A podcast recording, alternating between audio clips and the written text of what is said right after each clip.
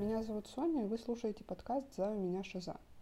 В нем мы затронем тему ментальных расстройств, а еще будем много говорить о том, как вообще правильно поддержать человека в такой ситуации или попросить поддержки, если от расстройства страдаете вы сами. В этом выпуске мы хотим рассказать о своем опыте, и у нас будет два гостя. Моя девушка Рита и коллега Аня. Они подробно расскажут о своих проблемах, а сейчас я хочу рассказать о своих.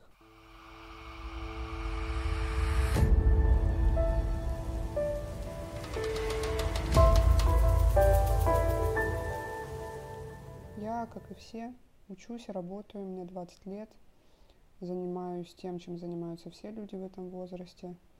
Но есть э, одна вещь, которая значительно портит мне жизнь, и это мое расстройство. У меня биполярное расстройство личности или шизоаффективное расстройство личности. Пока до конца психиатры это не понимают, точного диагноза у меня не стоит, но я хочу рассказать, с чего вообще все это началось и как я пришла к походу к психиатру.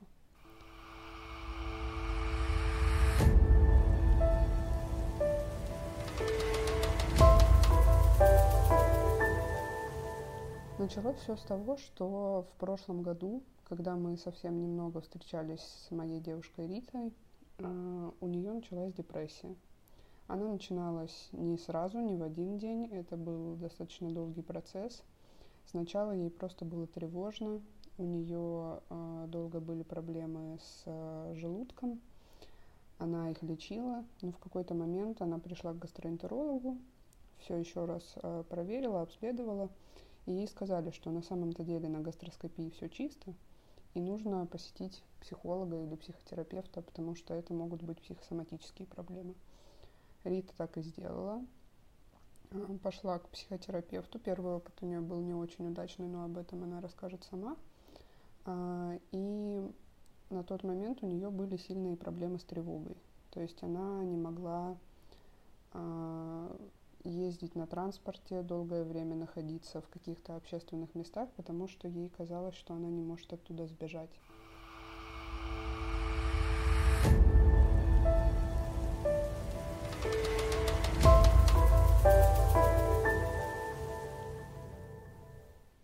Какое-то определенное время мы почти никуда не ездили, не гуляли, ходили в парке у ее дома. И, естественно, это все сказалось на ее целом психическом состоянии. Через какое-то время начались какие-то проблемы с настроением, и через пару месяцев ей поставили диагноз депрессия.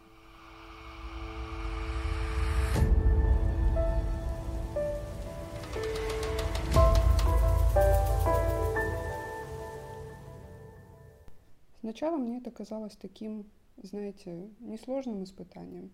Я на тот момент не совсем понимала, что вообще такое депрессия, а, как себя вести с человеком в депрессии, и мне просто казалось, что у нее плохое настроение, поэтому я дарила ей какие-то подарки, я постоянно ее куда-то вытягивала, пыталась ее всячески развеселить, и мне казалось, что ну вот, я же что-то делаю, мы же как-то прикольно проводим время, ей должно стать лучше – но лучше ей не становилось, становилось только хуже. В какой-то момент у нее появились даже суицидальные мысли, и вот тогда меня это уже сильно напугало. Меня напугал сам факт того, что я никогда раньше не сталкивалась с тем, чтобы кто-то из моих близких людей хотел или думал о смерти. И я тогда отнеслась к этому очень серьезно. Мне стало очень страшно, и очень долгое время я жила в состоянии вот этого постоянного животного страха за то, что с ней просто что-то может случиться. Я понимала, что я себе этого не прощу, что я с этим дальше жить не смогу, и мне было очень страшно просто ее потерять. И так случилось, что на тот момент сильно заболела моя бабушка. Бабушка была и есть а, одним из самых близких мне людей в семье. И у нее обнаружили рак. Тогда для меня это стало еще одним ударом, потому что я поняла, что два моих самых близких человека, по сути, э, все время ведут какую-то борьбу за жизнь, и в любой момент их может не стать.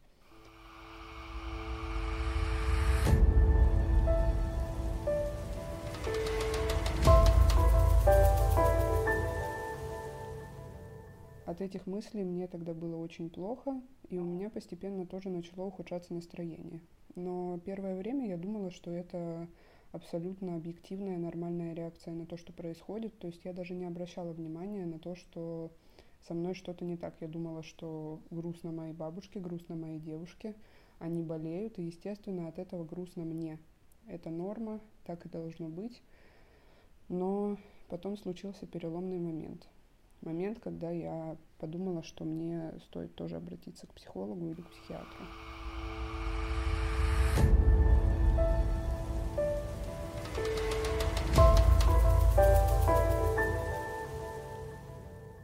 Это было лето, а, ничего не предвещало беды. А, был достаточно хороший день, а, просто обычный, ничего я такого из ряда вон выходящего не делала.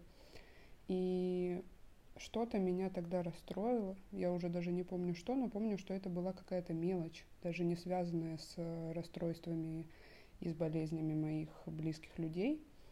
Но я так сильно расстроилась, что изрезала себе ноги, легла в ванну в одежде, очень долго лежала, не отвечала на звонки и на сообщения, потом сорвалась и на последние деньги уехала к подруге в другой город. А на утро, на следующий день, я проснулась у подруги и не помнила, как я туда попала. То есть э, вчерашний день из памяти выпал абсолютно. Я сидела, не понимала, где я нахожусь, как я вообще сюда приехала и что я здесь делаю. И вот это тогда меня очень сильно напугало. Я рассказала об этом Рите, и Рита мне посоветовала обратиться к врачу. К врачу я не обращалась еще пару месяцев, потому что подумала, что это такой единичный эпизод, и так делать не нужно. Это совсем не хороший пример, потому что о своем здоровье все-таки нужно заботиться. Но я на тот момент как-то не придала этому особого значения врачу я обратилась только через пару месяцев, когда подобная ситуация повторилась. А, тоже был какой-то триггер минимальный. Я пошла делать всякие нехорошие вещи и через время это забыла. Я обратилась к психиатру, и мне поставили биполярное расстройство. А вот эти моменты, когда я делала что-то повреждающее, называли психозом.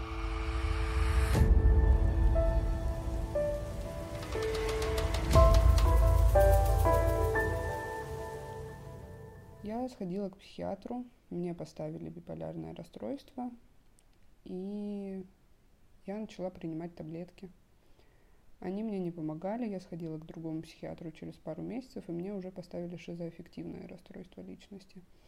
А разница между ними в том, что при шизоаффективном лич... Э, расстройстве есть какой-то шизоаспект, то есть это какие-то, возможно, галлюцинации или продуктивная симптоматика.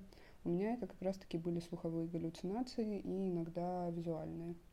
Но больше всего меня напрягало то, что я стала иногда слышать голоса.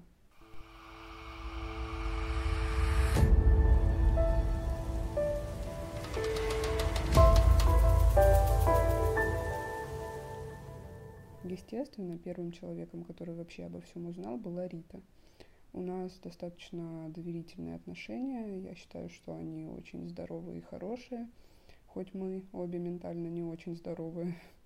Но как раз-таки в этих моментах мы друг друга, как мне кажется, хорошо понимаем. И, естественно, первым человеком, который об этом узнал, была она. А, я, когда вышла от первого психиатра, была в истерике, потому что мне казалось, что биполярное расстройство это что-то такое, с чем нормально жить не получится. Мне казалось, что все, это бремя на всю жизнь. Я теперь больная, я почти инвалид, и это ничего не изменит. Рита, естественно, меня успокоила. Она сказала, что с этим жить можно и нужно, а, что я остаюсь той же, это мне было очень важно услышать, потому что мне казалось, что после постановки диагноза я стала другим человеком. Вчера я была здоровая, а сегодня я уже больная. Но Рита сказала, что это все тоже я, а, это та же я, просто с таким вот нюансом. Мне на тот момент стало легче от ее слов, И, кстати, пока я была в истерике, она отправляла мне мемы про биполярное расстройство. Это было смешно. А мне тогда действительно не было обидно, поэтому можно взять на заметку. Конечно, этот способ подойдет не всем, но мне тогда это действительно помогло, потому что я человек, который, в принципе, по жизни ко всему относится с юмором, и мемы меня не задели, не обидели, а наоборот как-то развеселили. Главное выбрать смешные мемы, но Рита выбрала смешные. А, о шизоаффективном расстройстве я тоже сразу же рассказала ей. Мне было страшно, что это может как-то ее оттолкнуть или отпугнуть, потому что все-таки расстройство шизоспектра это уже что-то более такое неизвестное и страшное, по крайней мере, у меня в голове. И мне казалось, что сейчас я об этом Рите расскажу, она скажет, ой, шиза, ну все, до свидания. Но, естественно, она так не сказала, и реакция ее была похожей на реакцию на биполярное расстройство – она просто сказала, что ну, ничего, так и так будем с этим жить. И это на самом деле тоже очень сильно меня на тот момент успокоило.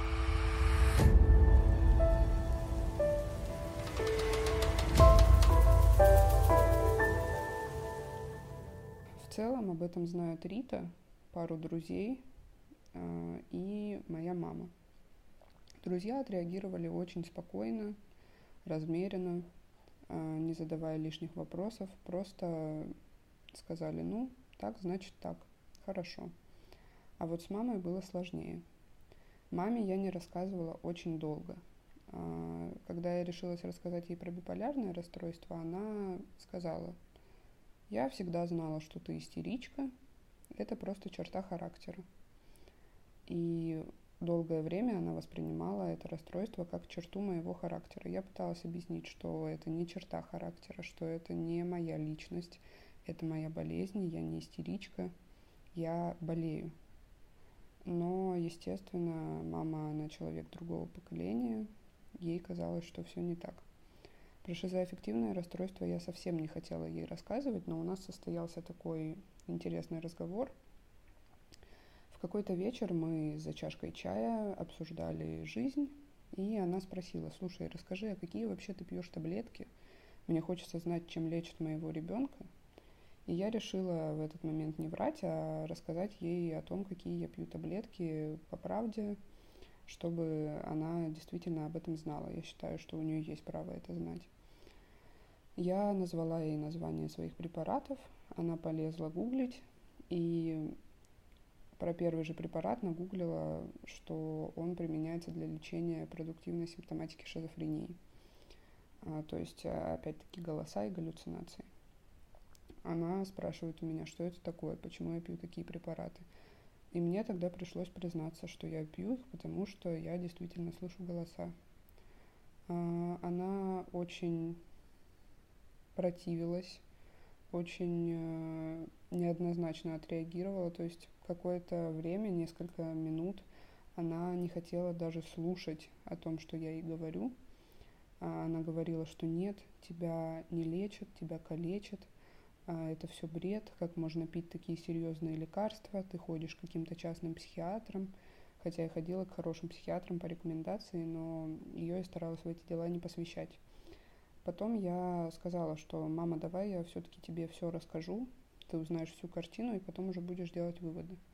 Я рассказала ей все про свое состояние, честно, не утаивая.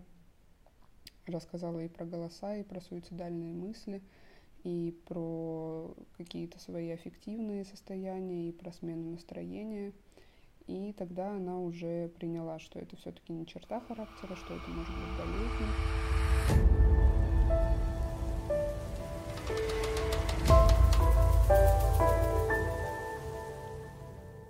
тот же момент она начала плакать. И на тот момент э, мне это было даже приятно, как бы плохо это не звучало, потому что мне показалось, что мама действительно прониклась, действительно мной заинтересовалась. И вот так вот э, болезненно реагирует на мою болезнь. То есть мне было приятно это сострадание. Но, как потом выяснилось, она плакала просто потому, что появилась еще одна проблема – а у нее жизнь не так не очень простая в последнее время. Она занимается лечением моей бабушки, и ей было просто обидно от того, что еще в одной сфере жизни появилась проблема. А, она назвала проблемной меня, сказала, что лечиться мы, конечно, будем, но это, конечно, все проблемно. То есть это не совсем та реакция, которую я ожидала от своего близкого человека.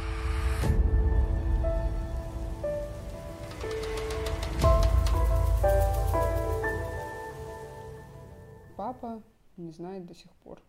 Ему я рассказывать не хочу категорически, потому что понимаю, что он это не примет. А, он человек абсолютно другой закалки, старый.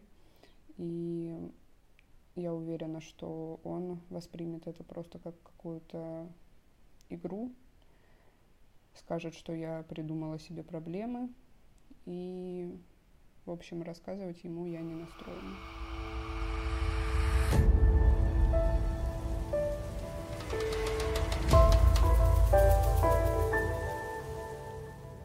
Естественно, я бы хотела, чтобы меня просто поняли. Я получаю это понимание от Риты, и мне от этого очень приятно, потому что она действительно тот человек, который понимает меня на сто процентов, который не осудит ни за что. Что бы я ей не рассказала, она не осудит, она поддержит и поймет, и это, наверное, самая идеальная реакция на мои расстройства. По крайней мере, я ее себе такой вижу. Еще мне хотелось бы, чтобы иногда люди делали скидку на мое состояние. Например, когда у меня какой-то жесткий депрессивный эпизод, мне бы хотелось, чтобы люди, которые окружают меня, понимали, что я не всегда хочу гулять, что я не всегда хочу вписываться в какие-то проекты, а не хочу куда-то идти не просто так, что это все издержки моего состояния, и просто так получилось. Сейчас такой период, который нужно перетерпеть, а потом я вернусь к вам полной сил, мы еще 10 раз погуляем, и все у нас будет хорошо. Такое понимание я тоже, к сожалению, получаю только от Риты. У меня есть друзья, которые буквально обижаются на меня, если я не хочу с ними гулять. Хотя я пыталась объяснить, что я не хочу не просто так, что просто бывают такие периоды. Но, к сожалению, пока этого понимания я не получаю. Еще мне хотелось бы получать какое-то внимание и сострадание, но не какое-то выжатое из себя, а скорее нативное. То есть, э, опять-таки, буду приводить примеры того, как это делает Рита, потому что она идеально меня поддерживает, и я ей очень за это благодарна. А, это банальный вопрос, как ты в конце дня, банальный вопрос, как ты себя чувствуешь, это все очень помогает чувствовать себя не одиноко, знать, что есть в мире человек, который действительно за тебя беспокоится, и что ты с этим состоянием не одна.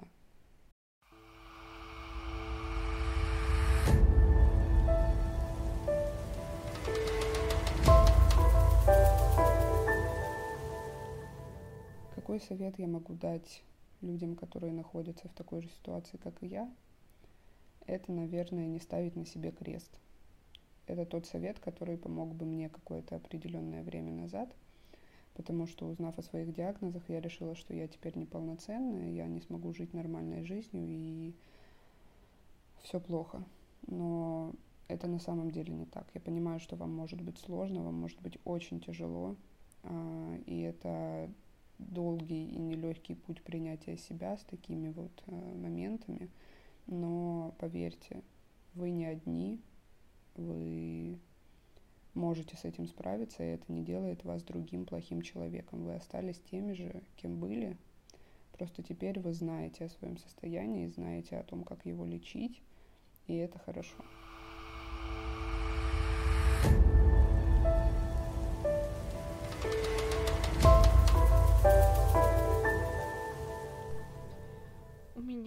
Поставлен диагноз э, соматизированная депрессия, и э, у меня проблемы с тревогой. Э, началось все с того, что я 4 месяца лечила гастрит, который никак не проходил, и в итоге мне повторили всякие обследования, и я узнала, что с желудком у меня все в порядке. и что это просто психосоматика. А, вот. После этого ситуация сильно ухудшилась, я не смогла ездить на транспорте э, и находиться в каких-то местах, откуда тяжело, так скажем, сбежать. Э, мне было очень тревожно, меня тошнило, кружилась голова. Э, и вслед за этим э, упало, в принципе, настроение. И через пару месяцев мне поставили диагноз депрессия.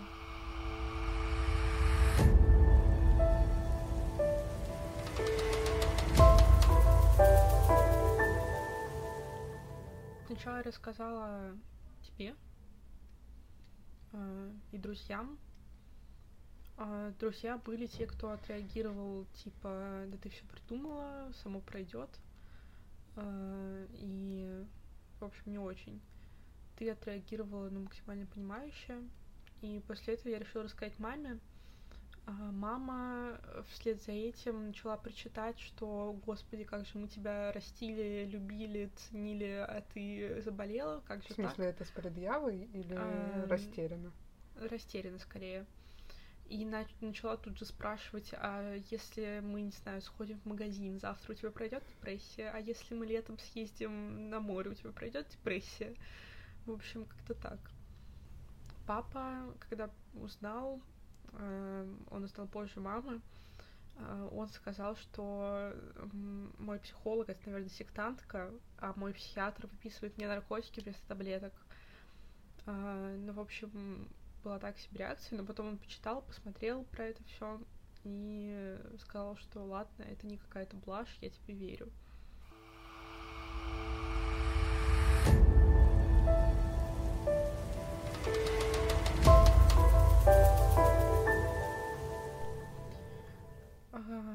Реакции я жду? Наверное, мне бы хотелось, чтобы человек э, понимал, допустим, ну, то, что связано с тревогой, и, допустим, я не могу куда-то ездить далеко или находиться в каких-то определенных пространствах, и, конечно, здорово, когда человек понимает это. Вот, допустим, с Соней э, было так, что мы несколько месяцев гуляли в парке у моего дома и никуда больше не ездили, потому что мне было очень тревожно. И это, конечно, очень поддерживающе было.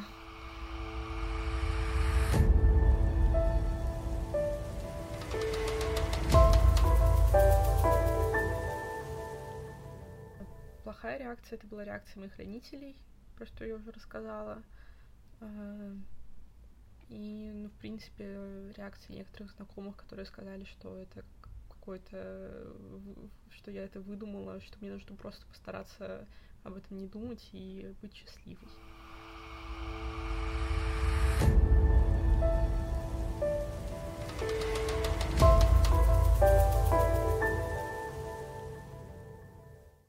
А ты еще мне недавно рассказывала про то, что когда ты хотела умереть, тебе хотелось, чтобы это приняли. Что значит, чтобы это приняли, и какой реакции ты в этом плане ждала? Ну, э, как бы есть состояния, в которых человеку объективно хреново. И мне тогда было очень плохо, и мне хотелось, чтобы кто-то как бы понял, почему я хочу умереть, наверное, так.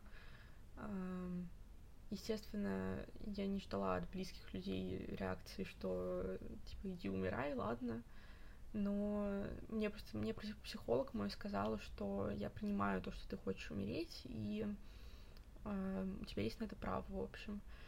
И ну, я бы не сказала, что я ждала такого от близких, но просто это было такое мини-открытие, что какой-то человек реально принимает э, мой выбор.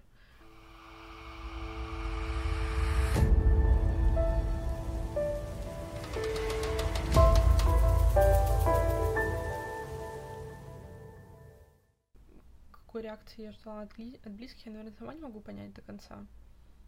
Наверное, хотелось, чтобы сделали скидку на мое состояние в плане там не тащить меня куда-то силой, э, давать себе там отдыхать и грустить, сколько, сколько это нужно.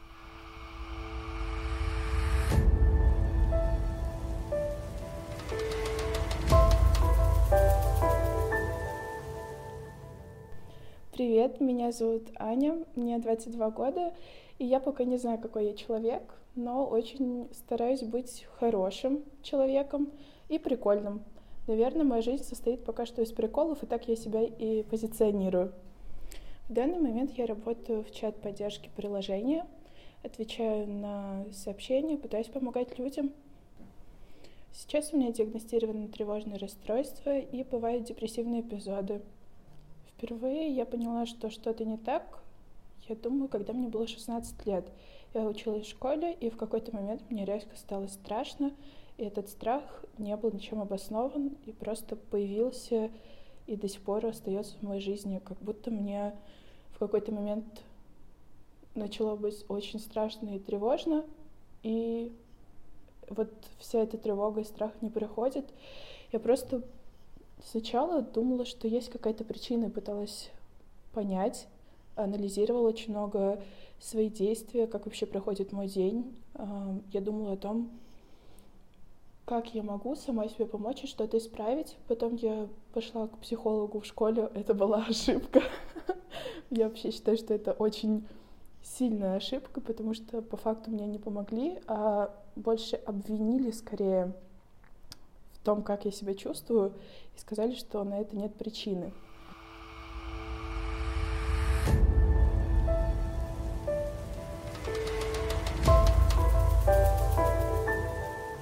Эм, было так. Я изначально даже не планировала приходить. Э, это было в одиннадцатом классе. К нам пришли якобы на консультацию и дали пройти тесты. Просто тестирование на то, как мы себя чувствуем перед экзаменами, Именно так нам сказали. Но в тестах были другие вопросы, скорее, насколько по шкале от 1 до 10 я чувствую себя напуганной, несчастной, как часто я плачу, вот что-то подобное. И сначала я восприняла это как что-то очень легкое, просто как тест-прикол, но чем больше я смотрела на эти вопросы, фокусировалась на них, я поняла что в какой-то момент, что я хочу ответить правду, а не просто там от балды, чтобы от меня отстали. И я помню, что да, в какой-то день меня позвали э, в кабинет к моему классному руководителю, пришел психолог, кто-то еще был с нами, и сказали, что по итогам этого тестирования у меня самый плохой результат, что я вообще не могу понять до сих пор, как можно сказать, что у тебя плохой результат. Сказали, что есть определенная шкала, и на ней есть промежутки, мне прям это показали на бумаге, что вот до этого промежутка все хорошо, вот тут чуть-чуть превышает норму, а у меня как будто бы все мои ответы превысили норму, но в плохом ключе. То есть я э, по этой шкале я была прям хуже всех в своем классе.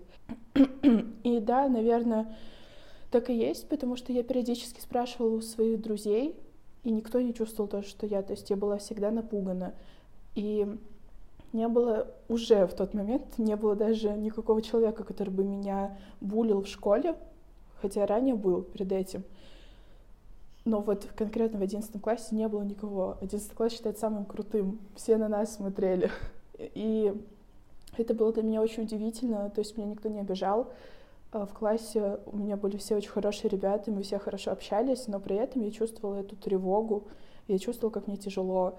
Мне было очень тяжело морально, то есть я просыпалась там, не знаю, вот у меня уроки в 8.30 начинались, я вставала в 8.20, кое-как умывалась, шла в школу, опаздывала, уроки заканчивались там в 4 часа, к пяти я приходила домой и просто ложилась спать. И просыпалась только на следующее утро. То есть я могла там не есть, я могла спать очень много часов. Я могла даже не проснуться за этот промежуток с пяти вечера и до восьми утра следующего дня. Просто потому что мне было плохо, и я даже не знала, что это. Тогда не говорили ни про депрессию, ни про что-то такое. Вот, и после тестирования как раз э, я помню, что психолог тогда сказал, что мы можем к ней обращаться по любым вопросам, и я поверила. И я пришла и просто сказала, что мне почему-то вот тревожно и страшно, она сказала, что это перед экзаменами, это нормально, но я понимаю, что нет, мне вообще все равно на экзамены. То есть я там выбрала себе предметы, грубо говоря, я к ним готовлюсь, чего бы мне должно быть тревожно. Я понимаю, что у меня в любой ситуации есть какой-то выход. Вот тогда, если бы я не сдала экзамены а для университета я просто думала, а почему бы мне не пойти в колледж. Я даже помню, что я своей маме сказала, а давай я не буду сдавать ЕГЭ или сдам, ну, просто от балды как получится, и не пойду в универ, пойду в колледж, и все, а потом буду работать. Но не вышло, но, собственно, я все равно думала, что это хороший вариант.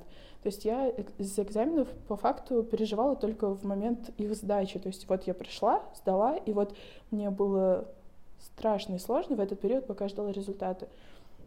Но в течение года этого не было. Мне просто было не по себе, я так думаю. Но психолог ничего не сказала, вообще никак мне не помогла.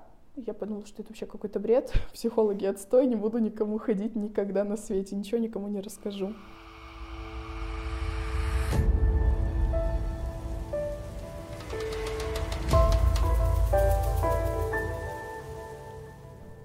Я называю это паучье чутье, как в Твиттере. А нет, на самом деле это не как будто ты боишься чего-то конкретного, это как будто, что у тебя паника просто у тебя внутри живет. Ты вот просыпаешься, и тебе уже некомфортно. Я это так называла сначала. Потом просто стала обращать внимание на то, что мне страшно быть дома, например, одной. При свете дня мне просто страшно сидеть там в своей комнате, потому что мой мозг начинал меня пугать.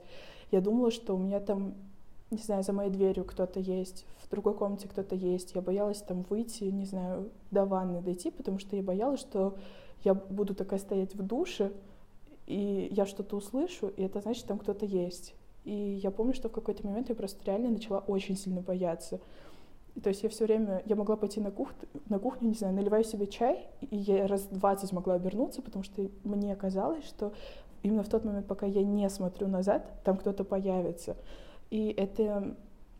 Вот тогда это не были какие-то расплывчатые образы, мой мозг конкретно представлял стрёмных, не знаю, там, старух каких-нибудь, которые меня куда-то утащат.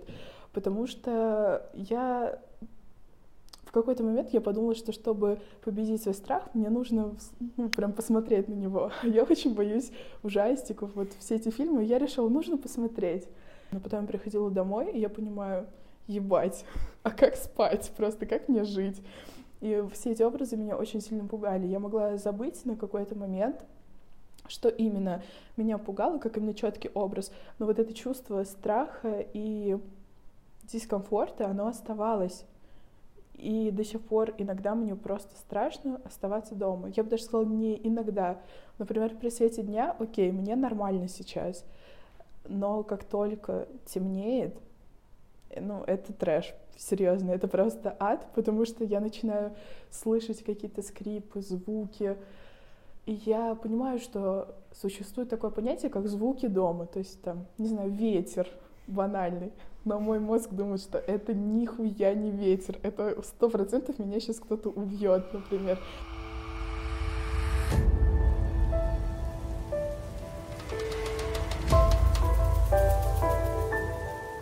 Я осознала, что это стало проблемой в тот момент, когда я мозгом хочу куда-то пойти. А, это был в день рождения моей сестры. Она просто уехала раньше в ресторан и ждала меня там. Я доработала, я собралась, я помню, что я спускаюсь на первый этаж, дохожу до двери подъезда и не могу нажать на кнопку, чтобы выйти. Я держусь вот так за дверь, а мне просто так стало страшно резко. Вот я даже не знаю, чего я боюсь. Не того, что там что-то случится, просто это чувство страха очень сильно тебя ебет. И я понимаю, что у меня так все в диком расфокусе, при этом резко на что-то ловится фокус, потом опять как будто я ничего не вижу. Ну просто это очень страшно. Я даже не знаю, как описать правильно, но вот дико страшно. Не знаю, мне было так страшно именно в реальной жизни по какой-то причине, когда меня чуть машина не сбила. То есть вот это, да, я понимаю, что тогда прям это пиздец. Это правда очень страшная ситуация, когда тебе что-то твоей жизни угрожает. А тут ты стоишь просто в подъезде, никого нет, ты красиво одет, у тебя было хорошее настроение, тебя там отпустили пораньше, чтобы ты поехал и поздравил своего близкого человека, вот просто за секунду, то есть это одна секунда нужна, чтобы поднять руку, нажать на кнопку и выйти из подъезда, а я не могу этого сделать, я просто 10 минут стояла вот так, держала эту дверь, меня вот так колбасило, я просто стояла и рыдала. Я не смогла выйти из дома в тот день. Я просто плакала, поднялась обратно, заперлась дома, сидела и плакала в своей комнате, потому что я не могла выйти никуда. И позвонить своей сестре я тоже не могла в тот момент, потому что я не хотела ей портить праздник. И потом уже спустя время я чуть-чуть пришла в себя, она мне, оказывается, очень много раз написала и звонила, звонила, и вот в один момент я ответила на звонок, и она говорит, ты где, что случилось? Я ей объясняю, я слышу, как она там говорит очень напуганно, Господи, почему ты мне не позвонила, почему ты сразу не сказала, что мне сделать? А я понимаю, что я не знаю, почему тебе не позвонила, потому что... Нет, понимаю, потому что это моя проблема, не, она не обязана быть твоей проблемой, потому что я тебя люблю, и ты любишь меня, потому что я твоя сестра, но мы разные люди, и я точно не хочу портить тебе праздник или твою жизнь этим всем. И вот такие ситуации, они очень дурацкие, и именно в эти моменты ты понимаешь, что с тобой что-то не так, это ненормально.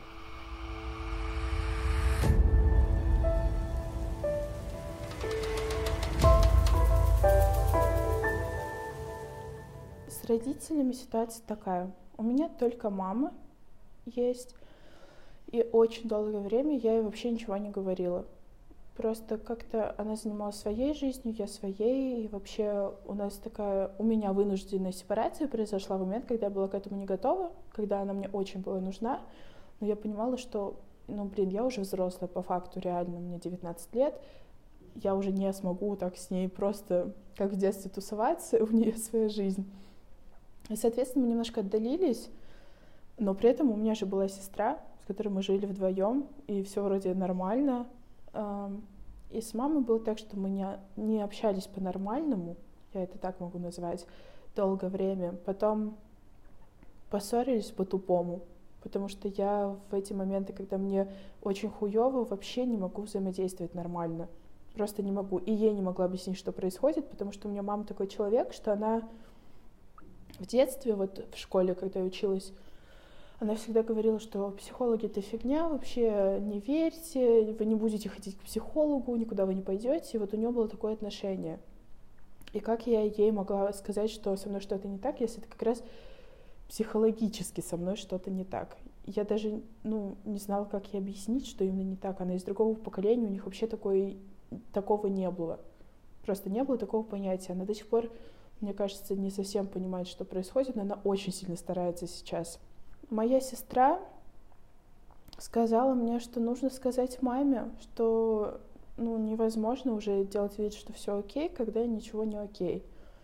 И у меня была просто такая ситуация с моей сестрой, что я как-то прилетела из другого города, мы с ней вот так поболтали хорошо, я говорю, я пойду в душ.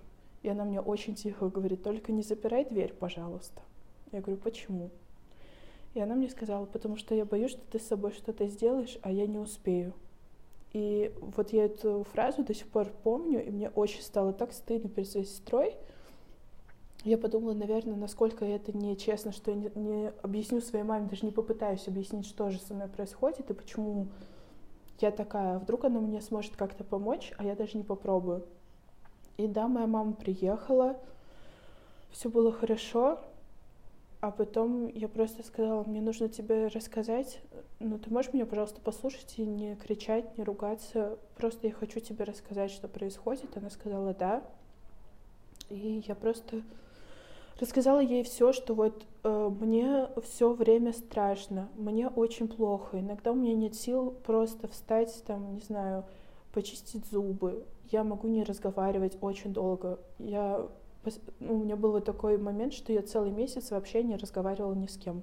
Потому что я думала, что я открою рот, и начну рыдать. Я вот маме все это начала говорить, но тоже вышло, наверное, не очень хорошо, потому что я ее просто забросала всей этой информацией, которую она обо мне не знала. И по факту поставила ее перед фактом. Извини за тавтологию. Я просто... Я ей это все рассказываю, меня так прорвало как будто бы, и я понимаю, что с каждым словом мне чуть-чуть полегче становится, но мне так стыдно, потому что я чувствую, что я неправильно, что я, то, что я ей рассказываю, так быть не должно. И я не смотрела на нее, потом я заканчиваю, и я рассказала про эту ситуацию с моей сестрой, про, про дверь. Поднимаю глаза, а она просто плачет, она прям рыдает и говорит, прости меня, пожалуйста, за то, что я не знала, что с тобой происходит, за то, что я этого не видела, прости, она просто рыдала, и мне стало так стыдно, но уже не из-за того, что я какая-то неправильная, а из-за того, что как будто бы мы сейчас не заново познакомились, потому что все ее воспоминания обо мне по факту из детства. А я уже другой, взрослый, отдельный человек. И человек я вообще не такой, какой, каким она меня запомнила.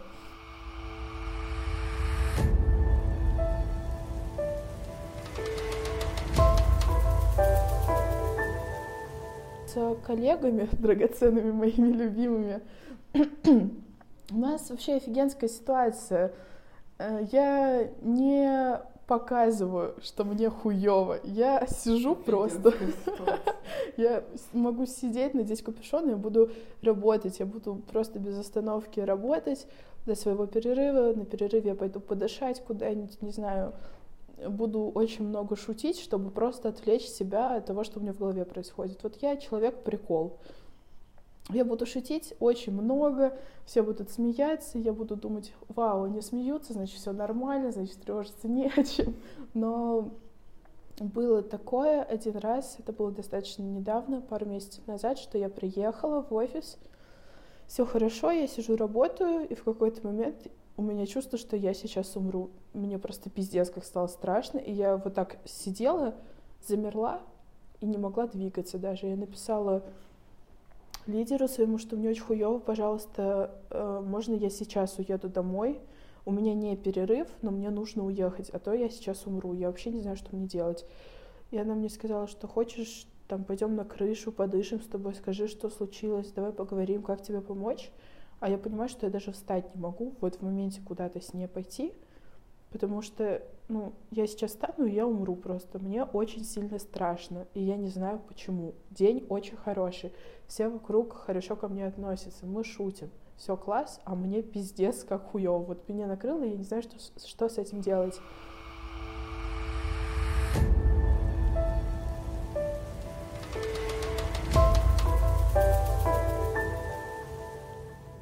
Что я не приемлю?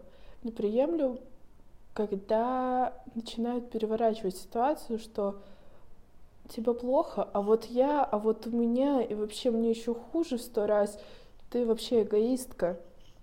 Это не ох, так реагировать, ребята, это вообще хуйня полная. Тебе реально так говорили? Ну, была у меня такая девчонка в жизни, попрощалась я с ней очень быстро. ну, как быстро, я долго находила себе силы, а, но в моменте очень быстро я сказала «Чао, какао», сори, я не твоя love story, вот. Что мне еще не нравится, когда начинают жалеть, но по-тупому. Ж, э, такая жалость э, на грани с пассивной агрессией. Типа, ну да, ты такая вот чокнутая, ну ничего, я тебя принимаю такой, да, вообще, так мне тебя жалко, ну ты такая сякая, вообще ты хромая, не знаю, глупая, ну ничего страшного, я тебя принимаю. Ну типа, это такая тупость, вот реально, не знаю, как по-другому назвать. Мне не нравится, когда человек по незнанию начинает тебе советовать всякую хуету. У меня так просто было с моей мамой. Мам, извини, если ты это услышишь, но я тебе говорю прямо уже пятый раз, это хуйня была. Э, за мат извини. Моя мама просто в какой-то момент начала слушать э, мантры. И ей это помогает, типа, успокоиться. Она ничего в это не вкладывает, просто по приколу слушает перед сном. И подумала, что и мне это нужно делать. Я говорю, я уважаю то, что ты в это веришь, но я в это не верю. Не нужно меня с этим доебывать, пожалуйста. А мама такая, все, нахуй, захуй, я хочу тебе помочь, ты вообще могла бы хоть раз не спорить, а сделать так, как я тебе говорю. И я вот ей из раза в раз говорю, я не хочу с тобой ссориться, но не нужно меня заставлять, я не поменяю свои убеждения, я в это не верю. А она мне говорит, вот ты пьешь чай, а, нет, прошу прощения, нет, вот ты не пьешь чай, пьешь только свою воду, а могла бы две недели попить чай, послушать мантры перед сном, и ты бы увидела, как тебе стало лучше. Брось все свои таблетки, которые ты пьешь, вот пей чай вместо воды и слушай. Я говорю, мам, ну хуйня совет, я не буду этого делать, я не буду. Не буду я пить чай, я вообще его не люблю, я люблю пить воду, что ты меня достаешь с этим? И она думает, что я как бы на зло ей отказываюсь, а я не на зло, я вообще об этом не думаю, у меня куча своих мыслей в голове, чтобы еще там на зло что-то кому-то делать. Вот, это для меня тоже тупо. Мне не нравится, когда мне дают тупые и непрошенные советы. Ну прям зачем? Зачем так делать? Но что мне нравится, это когда человек может у тебя спросить, ну как ты там? Не просто как бы из вежливости. Вот моя подруга близкая, она так делает. Она меня спрашивает, ну как ты там, как там твой день? Всегда не просто так. Если я ей напишу нормально, она спросит, что случилось, потому что я никогда в жизни не напишу своему другу, ну, нормально просто. Ну, левому человеку напишу, как обычно, все клубнично, но другу нет. Вот ей, например, я расскажу ей по правде, как у меня дела. Типа, вот сейчас мне очень тру... там тревожно или хуево. Или расскажу, прикинь, я всю ночь не могла уснуть, потому что я там что-то слышала за дверью, и ты сказал, что это звуки дома, чтобы мне было полегче. Я понимаю, что это реально там, не знаю, там лестница просто скрипнула, что-нибудь такое. А мне кажется, что там кто-то есть. Вот я не могла уснуть всю ночь, мне было пиздец как страшно, я задерживала дыхание, потому что я боюсь лишних звуков. И она на утро мне ответит, пиздец, а почему ты там не позвонила, например? А я же понимаю, что человек-то спит, она нормальная, зачем я буду ее беспокоить, типа, что она сделает, она в другом городе. Но при этом она проявляет такую очень деликатную заботу, то есть она очень так мягко и плавно, вообще не наседая мне, говорит, что все, все нормально, все хорошо. Главное, что сейчас мне стало получше. Если мне не получше, она будет со мной говорить, пока я ей не скажу, что типа все хорошо, все, мне стало правда лучше, я не вру, все нормик.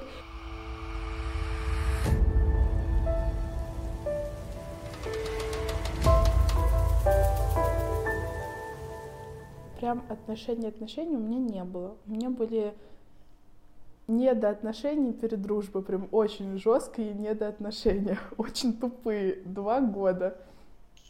И я от этого в какой-то момент была просто окрыленной в своих чувствах, потому что мне казалось, что я могу свернуть горы. Мне было очень сильно хорошо, и я была очень счастлива, мне было очень весело, а потом стало очень плохо, потому что человек вел себя со мной не очень красиво. Это были качели, очень дурацкие. А я из-за своей влюбленности такой человек, что я надеваю розовые очки, ну и просто в них живу, и мне в них очень хорошо и комфортно. И я настолько, не знаю, в этих розовых очках настолько в них погружена, что я вижу недостатки в человеке, реальные недостатки, но я его настолько с ними принимаю, потому что, блин, ну он же красивый, хороший, классный, дает мне внимание, там, не знаю, э, ну, не заботу, вообще ни разу не заботу, ну, не знаю, какие-то хорошие слова мне говорит, там, обнимет меня, поцелует, и я такая думаю, да я ему вообще все могу простить. Но э, в какой-то момент просто человек ведет себя то вот так, очень открыто и хорошо, и потрясающе вам очень хорошо вместе — а потом он просто резко пропадает, и ты начинаешь... Вот в этот момент появляется опять тревога, только такая, которая тебя пожирает настолько, что ты начинаешь думать, что с тобой что-то не так не только в твоей голове, но и вообще с тобой в целом, как в человеке. Ты начинаешь смотреть на себя, ты думаешь, я недостаточно красивая, недостаточно умная, у нас э, нет слишком, ну, типа, недостаточное количество общих интересов, я просто недостаточно хороша. И вот это меня очень сильно загнало в какой-то момент. Мне было прям очень сильно плохо. Я плакала все время. Причем это не, не только с этим человеком связано, с нашими взаимоотношениями. Просто это как-то все так накладывалось на депрессивные эпизоды. Вот. И эти, эти депрессивные эпизоды были очень дурацкими, потому что день начинался с того, что я в 9 часов открываю глаза, в 9.02 я уже плачу. И я как-то раз проплакала с 9 утра до 5 вечера без остановки. Просто не просто это были слезы тихие, а прям рыдания. Мне было очень плохо, мне было хуево, меня трясло. И, соответственно, это накладывалось на взаимоотношения с этим человеком, потому что я все ждала, что у нас там что-то с ним будет нормальное, а нормального никогда не будет, потому что человек, ну, видит, что ты вот такая, значит, с тобой можно себя вести вот так, ты закроешь на это глаза, и вот так можно, и даже вот так, и все это хуже и хуже и хуже. И я терпила, что уж скрывать, серьезно, ребят, я терпила, но в какой-то момент, э, это было недавно просто, пишет мне этот человек, а я за день до этого сказала своей подружке, блин, как я хочу ему написать сама, или как я хочу, чтобы он мне написал или объявился в моей жизни, и вот он мне пишет на следующий день. И я такая, ну, привет, привет, как ты? И я ему пишу нормально, а он мне... И я спрашиваю тоже, а ты как? И он мне начинает выкатывать телегу, полную агрессии, негатива, рассказывать, ну, всякую хуйню. Я думаю, зачем ты мне об этом рассказываешь? Мне это вообще не интересно. Ты же у меня из вежливости спросил, как мои дела, и я у тебя из вежливости спросила. И, собственно, я его выслушиваю, там, задаю какие-то уточняющие вопросы, потому что, ну, я такой человек. Задаю эти вопросы как-то поддерживаю, спрашиваю, что можно сделать. Человек это все получает от меня и просто пропадает. Ну, ты такой выплеснул на меня свое дерьмо и ушел. Охуенский придумал, очень мне нравится, такое спасибо большое. Я опять буду сидеть загоняться и думать, что со мной что-то не так. И я, собственно, приняла решение, вообще не свойственное для меня. Я взяла ему и написала, чел, ты, конечно, прикольный, но заметила я такую штуку, что ты мне пишешь всегда только когда тебе грустно или скучно, и ты мне в основном жалуешься. Это очень хуево, тебе самому так не кажется, потому что я себя чувствую откровенно очень хуево каждый раз после этого. Мне очень странно. Поэтому давай, пожалуйста, мы больше не будем общаться, потому что я не хочу себя так чувствовать. И вот, казалось бы, если у нас там какие-то взаимодействия были с этим человеком два года, да, ну, возможно, как я в своей голове мечтала, что он мне скажет, блин, ты права, сори, я там задумаюсь. Но нет, человек написал мне, ебать ты себе, ты загналась. Ну все, давай, пока, удачи. Я думаю, бля, ну ты говноед, пока. И самое тупое, что я-то по нему страдала вот все, все эти два года недоотношений наших. А как только написала, я так поржала с его реакцией, потому серьезно, ты ну, сказал, что это я хуевая. Отлично. Через секунду он отписался от меня в Инстаграме, забрал все свои лайки.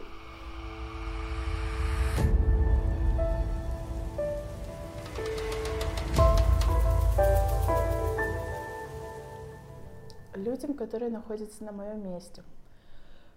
А, я хочу вам сказать, что да, сейчас что-то не так. Но, во-первых, а, так бывает. Блин, жизнь такая штука очень тупая. Жизнь это шутка, и я смеюсь, хотя на самом деле юмора не понял. это правда. Вот это очень правильные слова. Я смеюсь, потому что когда я смеюсь, мне легче. И я очень хочу, чтобы вы тоже нашли что-то, чтобы помогало вам преодолевать эти трудности.